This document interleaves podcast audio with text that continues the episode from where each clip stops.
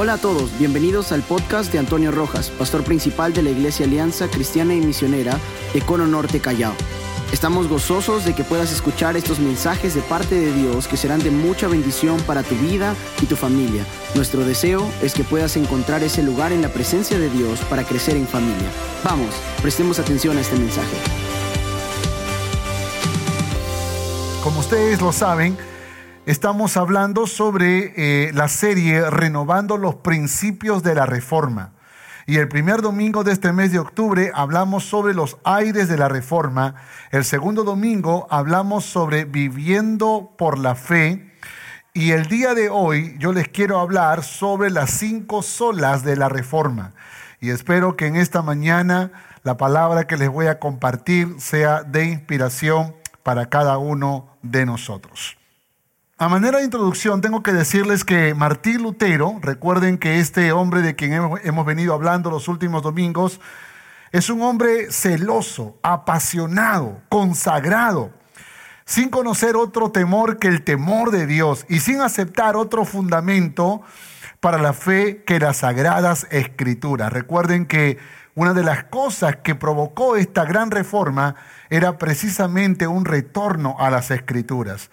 No hay duda de que Martín Lutero era el hombre de Dios para su época y fue usado por Dios para conducir a la iglesia de las tinieblas papales a la luz de una fe pura y cristocéntrica. Por su intermedio, Dios llevó a cabo una gran obra para la reforma de la iglesia y la iluminación del mundo que vivía en esa oscuridad o en ese oscurantismo de la Edad Media.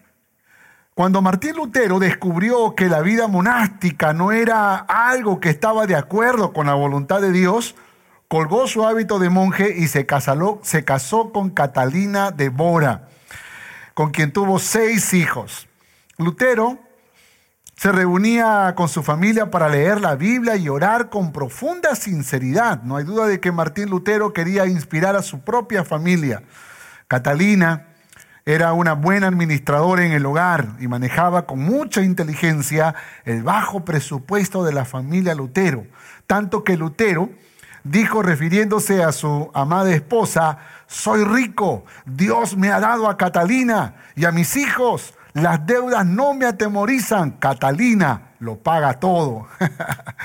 ya el domingo pasado hemos hablado acerca de esta gran mujer y cómo eh, al lado de Martín Lutero, le acompañó en todo este movimiento de la reforma. Las cinco solas eh, es como se conoce comúnmente a los pilares del protestantismo. Son cinco frases que surgieron durante la época de la Reforma Protestante. Algunos dicen que promovido por los discípulos eh, de los protestantes o de los grandes reformadores, que resumían el pensamiento teológico de estos reformadores, quienes querían terminar con el dominio de la Iglesia Católica y sus imposiciones anticuadas.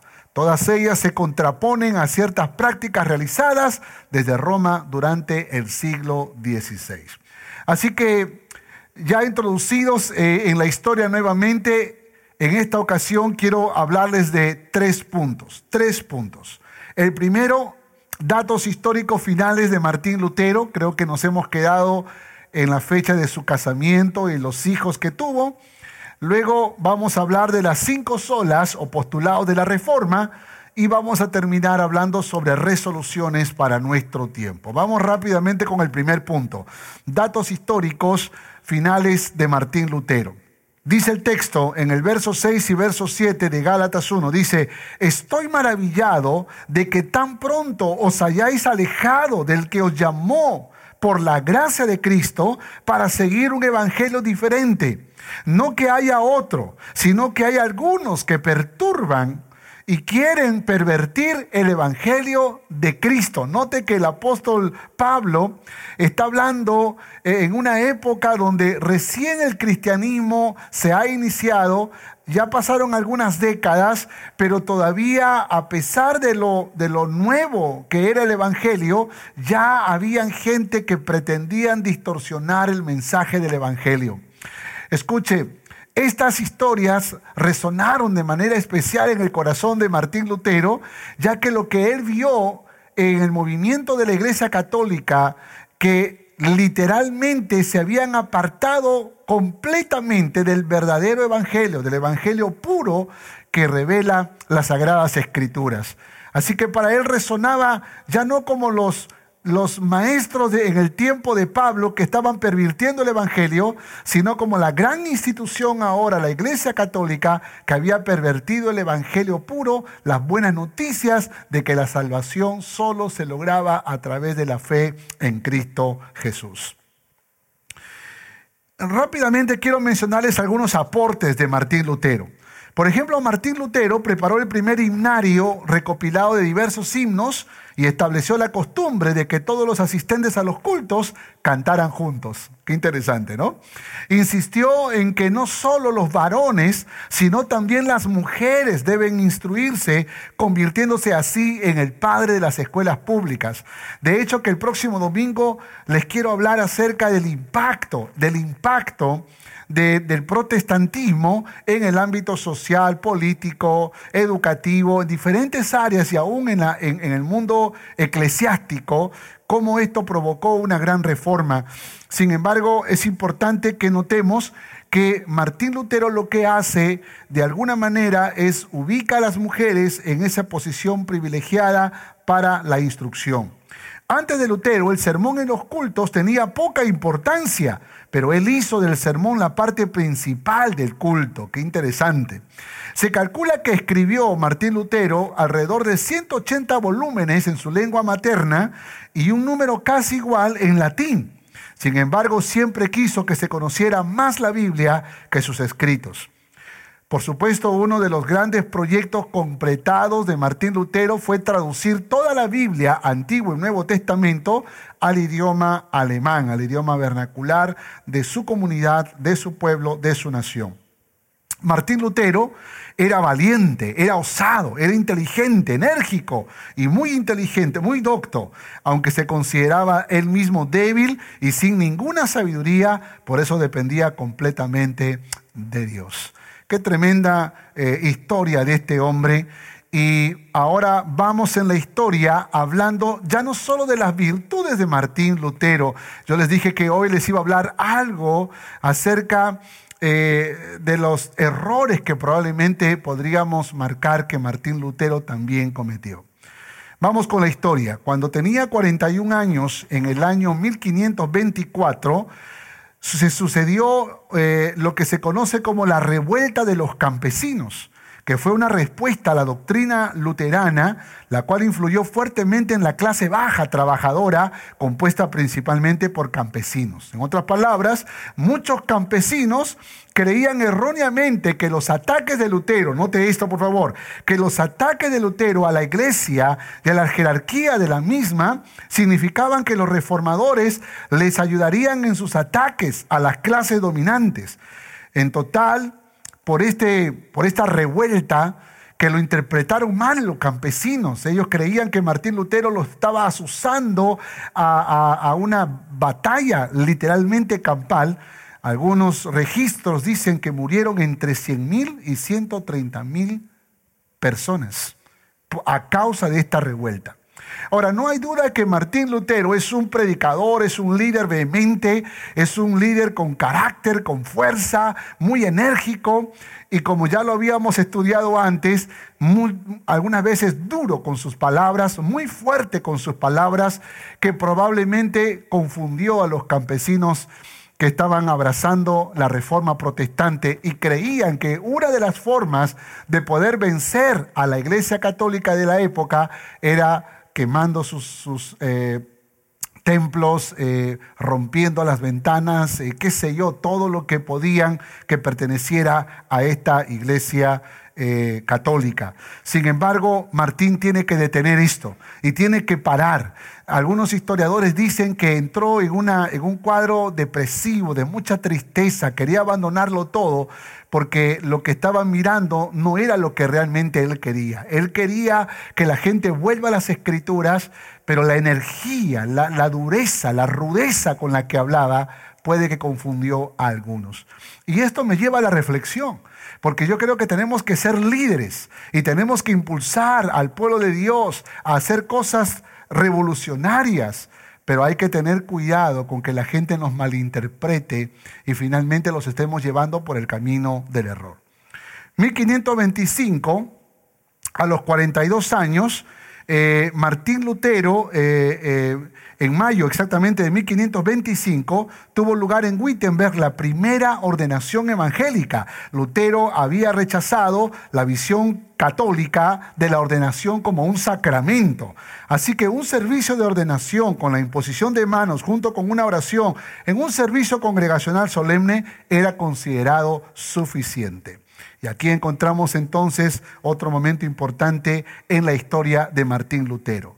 A los 51 años, note esto por favor, escribe o, completa, perdón, la traducción de la Biblia, incluida el Antiguo Testamento, en el año 1534. 1534. Eh, eh, esta, esta Biblia se completó en seis tomos y fue producido del esfuerzo común de Lutero con otros amigos eruditos. Cuando Martín Lutero cumplió 60 años, escuche esto por favor, 60 años en 1543, escribió un libro llamado Sobre los judíos y sus mentiras.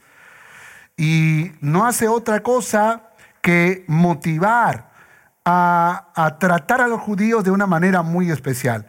Ahora, déjenme decirles algo, este tal vez es uno de los libros más confusos y que ha traído tanta polémica hasta nuestros tiempos. Es como la página negra en la vida de Martín Lutero. Martín Lutero, se cuenta la historia que Martín Lutero había escrito otros libros cuando era más joven, eh, que se titulaba uno de ellos Jesucristo es judío, como tratando de acercarse a los judíos para poder hablarles acerca del mensaje de Jesucristo. Había eh, entendido Martín Lutero de que los judíos no se habían acercado al cristianismo a causa del error y la confusión que la Iglesia Católica había promovido en esa época. Sin embargo, ahora que él tenía el Evangelio puro en sus manos, se acercó a los judíos para poder predicarles del amor de Jesús, de la salvación que solo se logra a través de la fe en Cristo. Y lo que encontró Martín Lutero fue un rechazo de los judíos. Y esto, este desprecio y este rechazo, algunos historiadores dicen que marcó el corazón de Martín Lutero. Tal vez lo llenó de amargura, tal vez de resentimiento. Y en esa condición, entonces Martín Lutero escribe este libro sobre los judíos y sus mentiras. Y déjenme decirles algunas cosas que dice ese libro. Bueno, no he, no he, logrado encontrar el libro propiamente, pero he encontrado muchos artículos que hablan sobre este libro y algunos videos que también encontré en YouTube. Por ejemplo, motiva a quemar las sinagogas, destruir sus libros de oración, prohibir prédicas a los rabinos, aplastar y destruir sus casas, incautar sus propiedades, confiscar su dinero y obligar a esos gusanos venenosos, que es el término que utiliza, a realizar trabajos forzados o, expulsarlos para siempre. Estas palabras duras como son, han hecho que muchos eruditos reconsideren la obra de Lutero bajo una nueva perspectiva. Por ejemplo, un historiador llamado Paul Johnson declaró que el libro sobre los judíos y sus mentiras fue el primer trabajo del antisemitismo moderno y un paso gigantesco en el cambio hacia el holocausto. Bueno, son opiniones de gente que ha analizado el material, pero la historia dice que uno de los materiales que 400 años después en Alemania, porque todo esto está sucediendo en Alemania, 400 años después Hitler, Adolfo Hitler, lee precisamente este libro para promover ese odio y ese rechazo a los judíos que trajo como muerte, eh, trajo la muerte a 6 millones de judíos. Ahora, tal vez mientras estoy hablando sobre esta historia, uno se está preguntando, pero ¿cómo un gran hombre de Dios pudo haber escrito algo como esto? Y aquí es donde yo creo que tal vez habría que estar en el contexto de la historia, habría que estar en el momento. Algunos eh, interpretan que el libro no era exactamente un odio hacia los judíos, sino hacia el judaísmo. Sin embargo, es evidente que lo que él propone es un desprecio y es un rechazo a los judíos. Y esto nos habla entonces de una página negra en la vida de Martín Lutero, que también trajo una revuelta mayor, que fue eh, lamentablemente eh, la inspiración de un genocida como Adolfo Hitler, que lamentablemente hizo barbaridades. Vamos con la historia porque quiero llevarlos a una conclusión importante. Cuando Martín Lutero cumple 63 años, y note que estoy pasando muchos años, tienen que saber que Martín Lutero se dedicó mucho al estudio de la Biblia, a los escritos, escribió muchos libros, muchos artículos que fueron promovidos en la época y entre la predicación, algunos dicen que predicaba alrededor de 200 a 300 sermones anuales. Sin embargo, este hombre, este hombre de Dios, finalmente murió a los 63 años de un infarto eh, precisamente en una de las visitas a su, a su padre y a sus hermanos en su ciudad natal, Eisleben.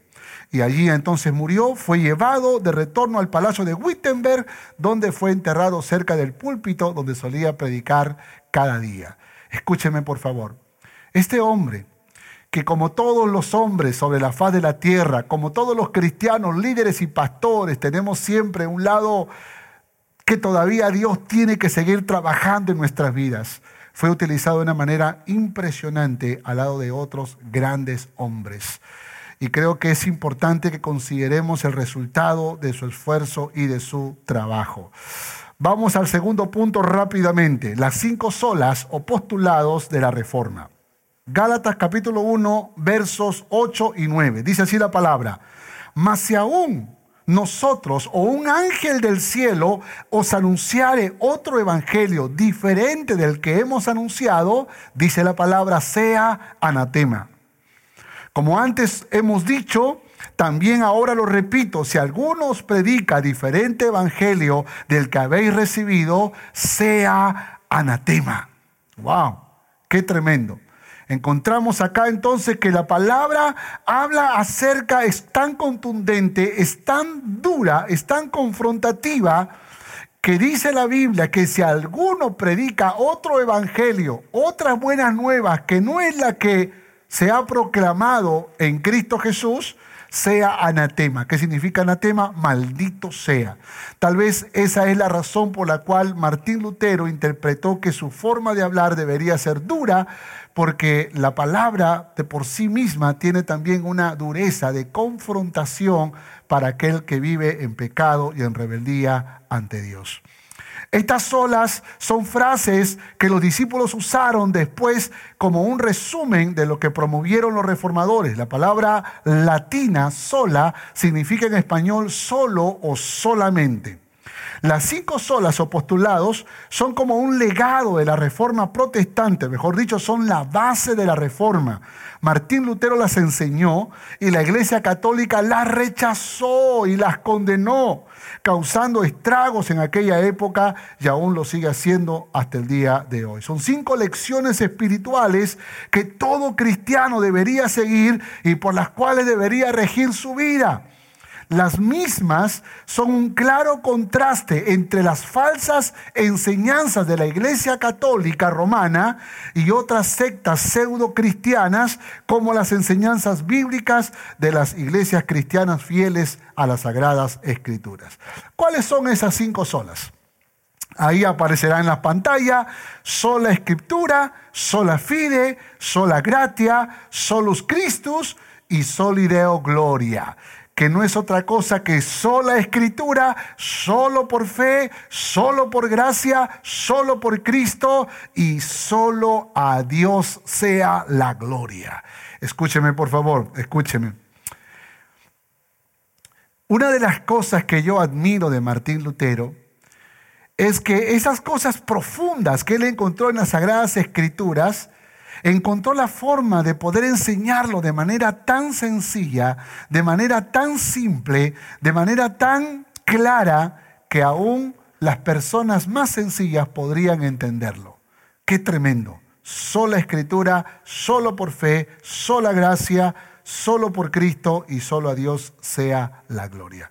Déjenme rápidamente explicarles cada uno de estos puntos. Sola escritura.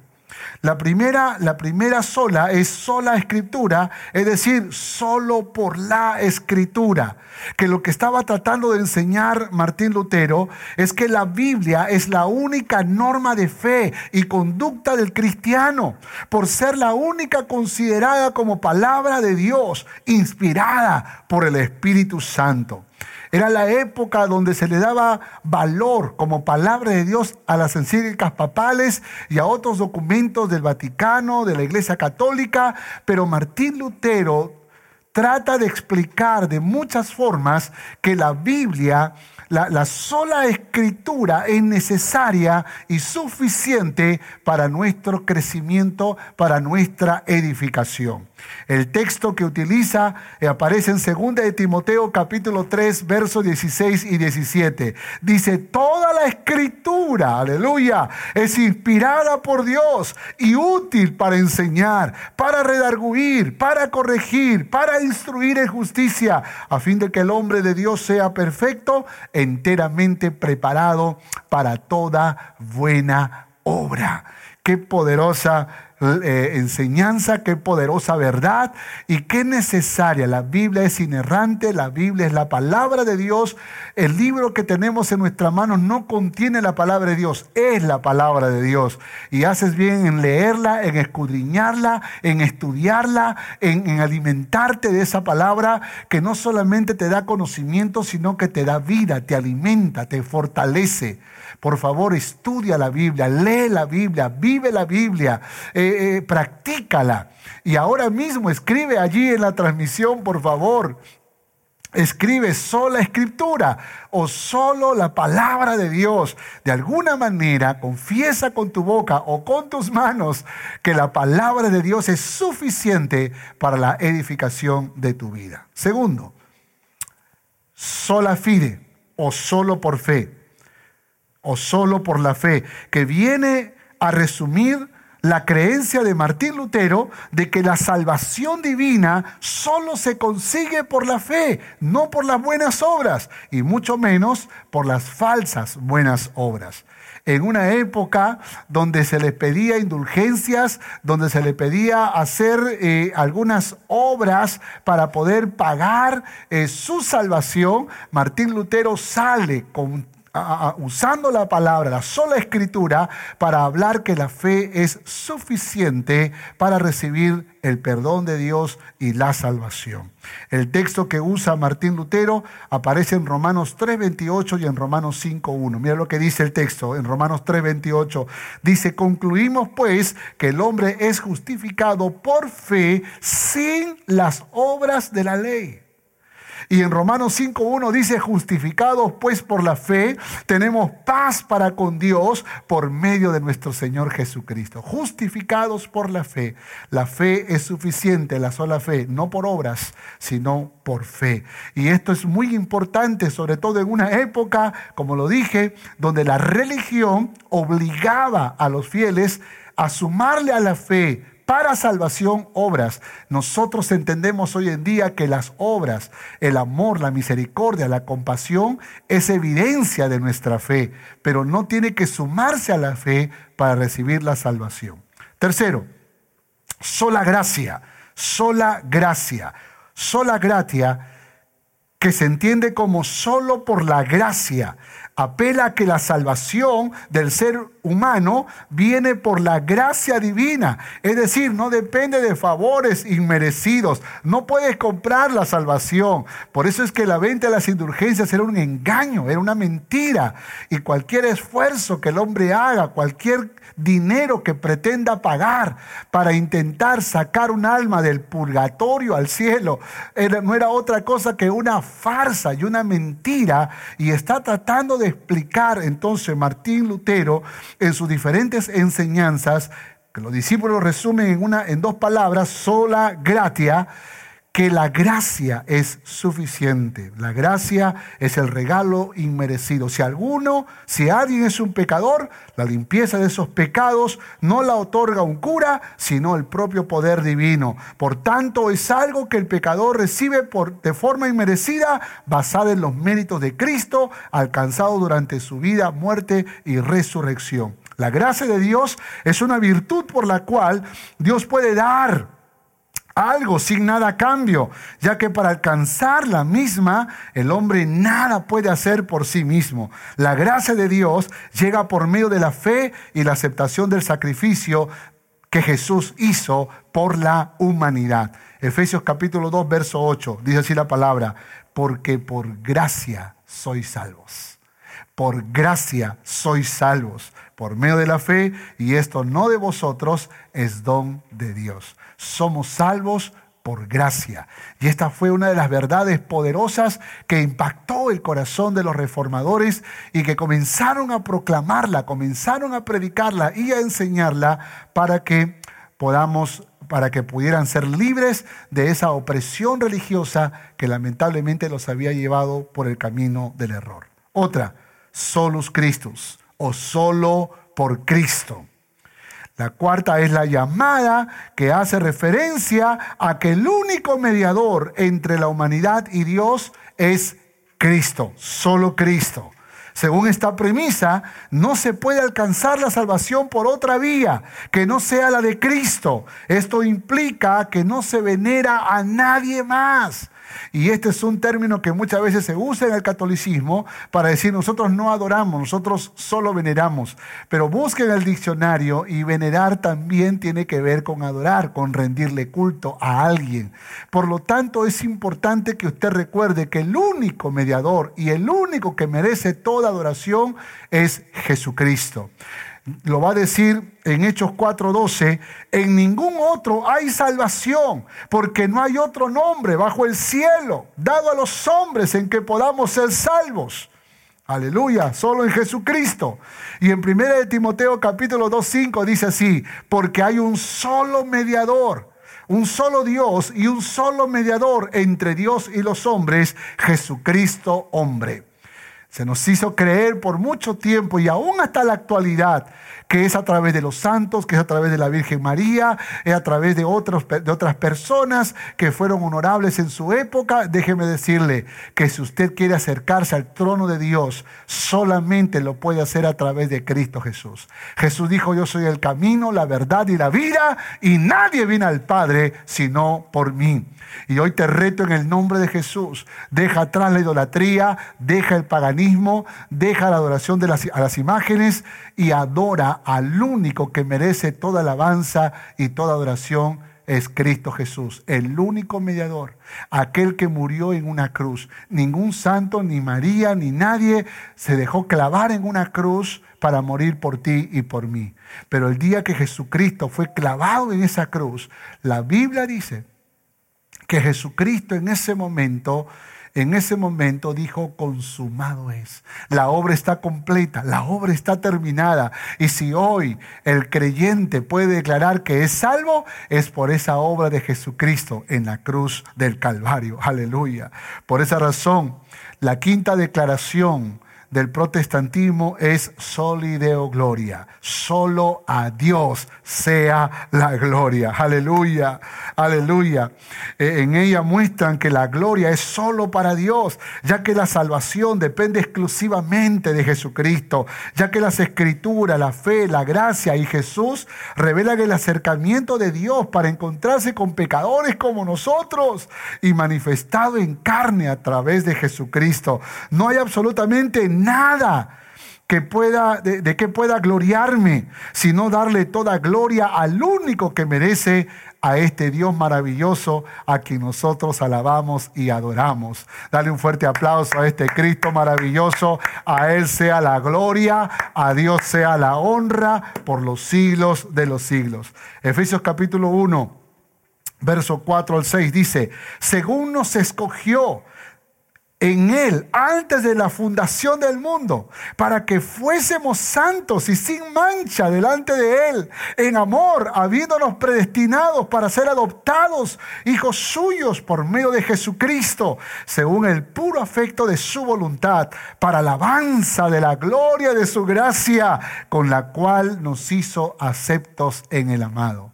Dice, para alabanza de la gloria de su gracia. Escúcheme esto, por favor. Escúcheme esto.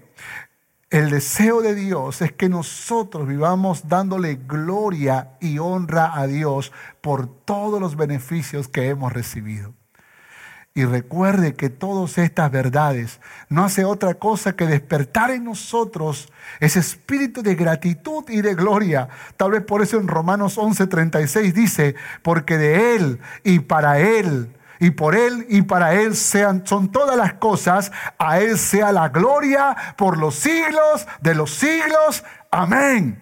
Y en 1 Timoteo 1:17 dice, por tanto, al Rey de los siglos, al inmortal, al invisible, al único y sabio Dios, sea honor y gloria por los siglos de los siglos. Amén. Aleluya. Dale un fuerte aplauso y dale gloria y alabanza a este Dios maravilloso que solo por su puro amor, por su pura misericordia, se reveló a nosotros a través de su palabra para que nosotros podamos tener una fe sincera, verdadera en Cristo Jesús. Vamos con las resoluciones, por favor. Vamos con las resoluciones. Gálatas capítulo 1, verso 10. Dice, pues busco ahora el favor de los hombres o el de Dios, o trato de agradar a los hombres, pues si todavía agradara a los hombres, no sería siervo de Cristo. Wow, wow. Pablo está hablando acerca de la necesidad de poder mantenernos fieles a ese llamado que Dios nos ha hecho. Tal vez por eso Martín Lutero intentó ser el Pablo de su tiempo, intentando centrarse como un siervo de Dios, a pesar que eso lo colocó en una posición eh, contraria a la religión católica de la época. Y nosotros como cristianos tenemos que ser los Pablos de este tiempo, los, Martín Lutero de este tiempo, y, y seamos verdaderos siervos de Jesucristo. Pero tenga cuidado porque el modelo por excelencia siempre será Cristo Jesús. Pablo fue un hombre falible. Lutero fue un hombre, un hombre falible. Y todos los que estamos sirviendo en el reino de Dios somos falibles. El único modelo por excelencia es Cristo Jesús. Sin embargo, nos deja una verdad poderosa que creo que tenemos que repasarla. Solo la escritura, y esto es como resolución, Solo la escritura debe ser el fundamento de nuestra vida cristiana. ¿Cuánto dicen amén a esto? ¿Cuánto dicen amén? Solo por la fe en la obra de Cristo Jesús recibimos el perdón y somos justificados. Por favor, escriba amén a eso también. Solo por Cristo tenemos entrada al reino de los cielos. Él es el único mediador entre Dios y los hombres. Escriba amén, por favor y sea a Dios, solo a Dios, la gloria. Y nadie merece ni debe robarse la gloria que solo le pertenece a nuestro Dios que está en los cielos. ¿Cuántos dicen amén a estas verdades? Aleluya. He sido conmovido en mi alma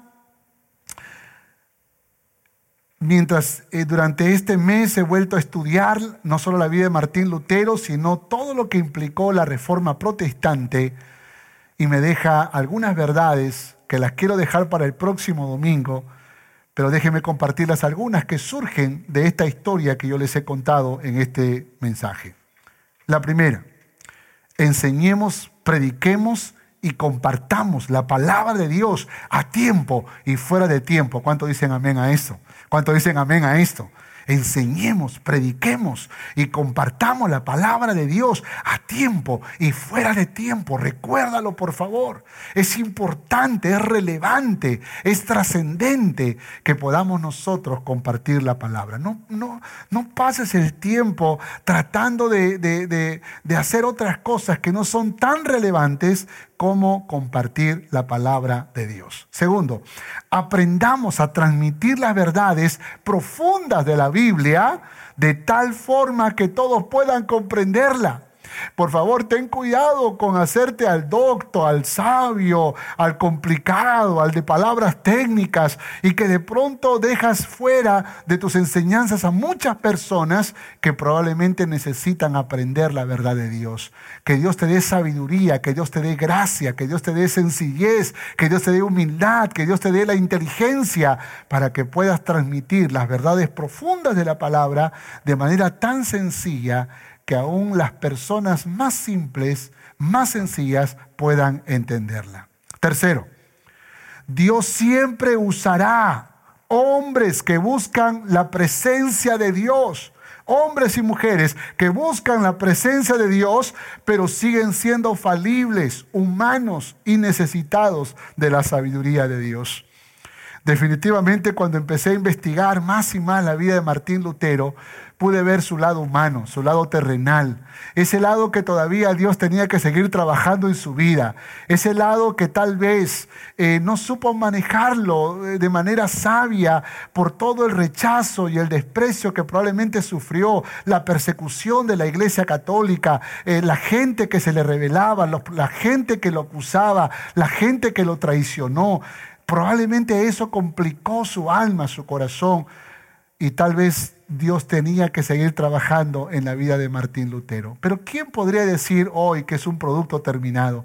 ¿Quién podría decir que todo esto, yo estoy muy bien y ahora sí listo para ser, ser usado por Dios?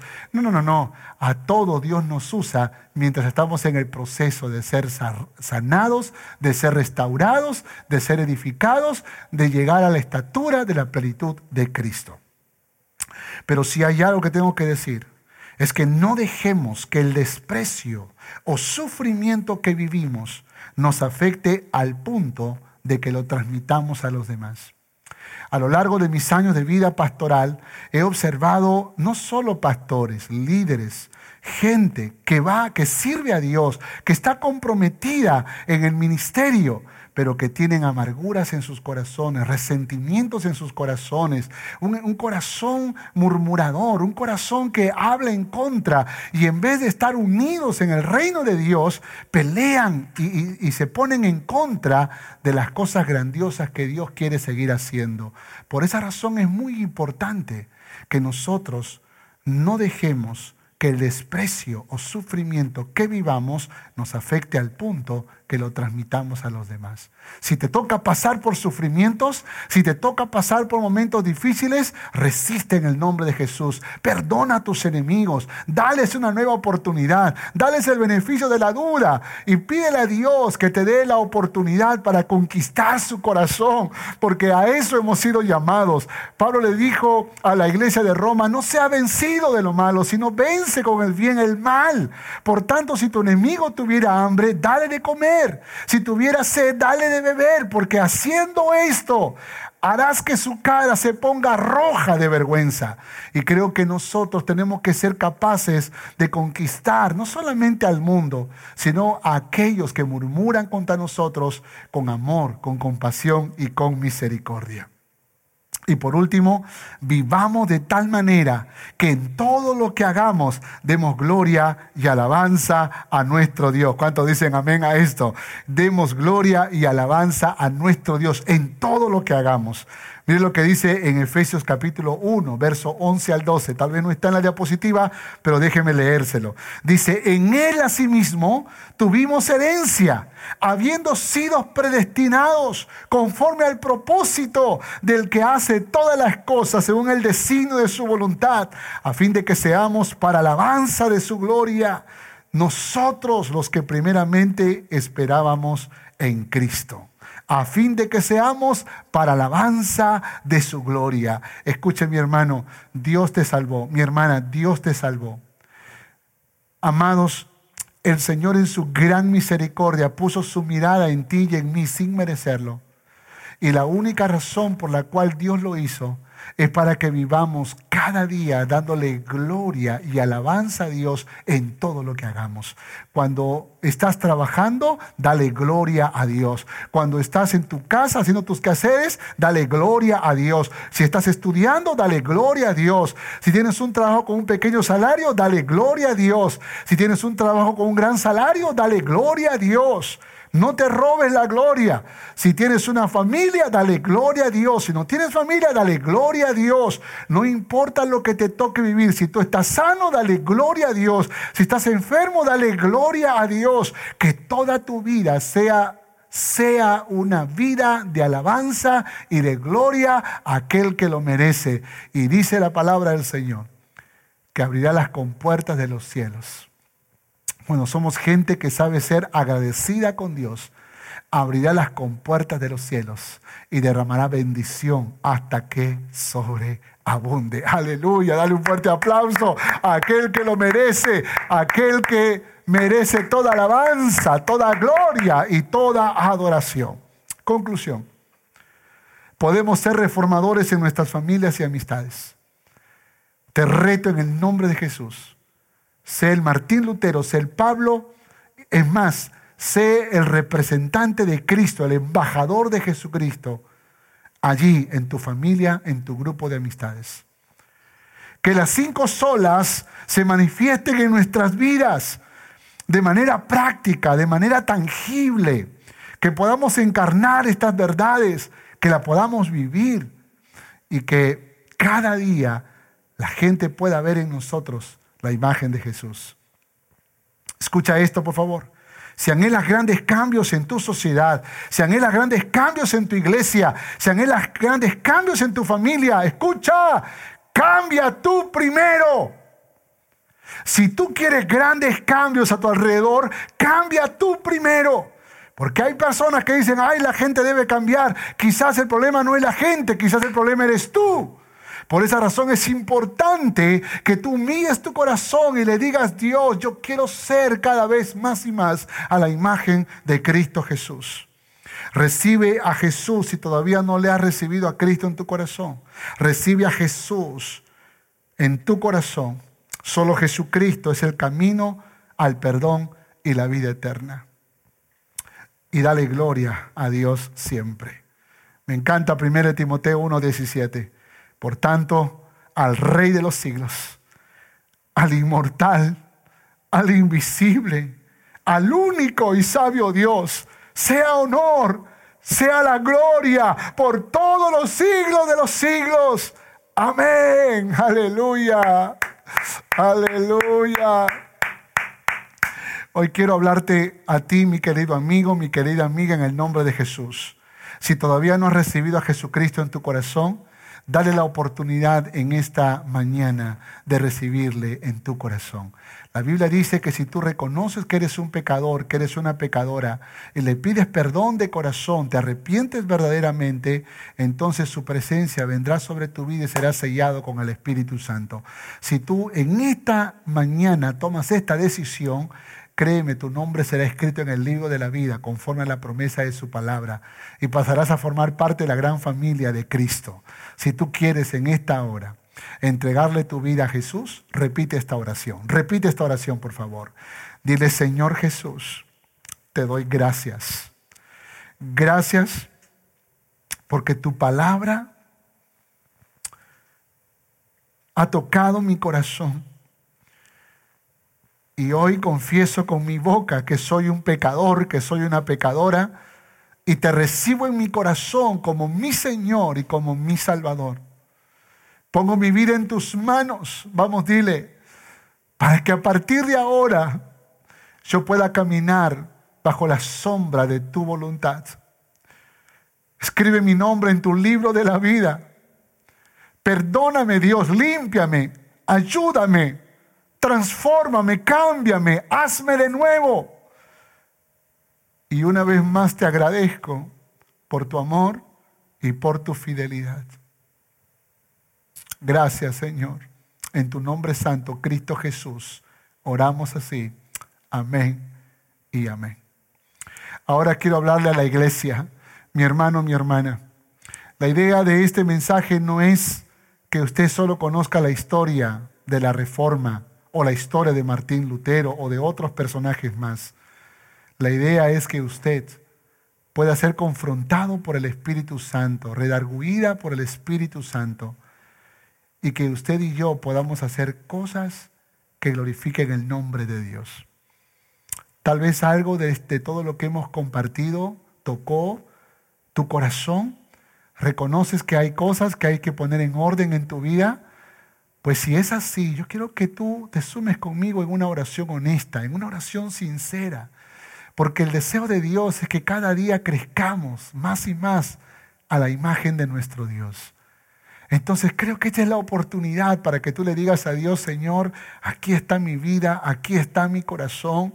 Probablemente he progresado mucho, he avanzado, he ordenado muchas áreas de mi vida, pero hay algunas otras en las que todavía no he resuelto cosas.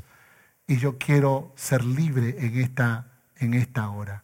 Quiero pedirte perdón, Señor. Y quiero perdonar en mi corazón. Si tal vez quieras hacerlo, acércate conmigo al Señor. Oremos juntos en esta mañana. Oremos.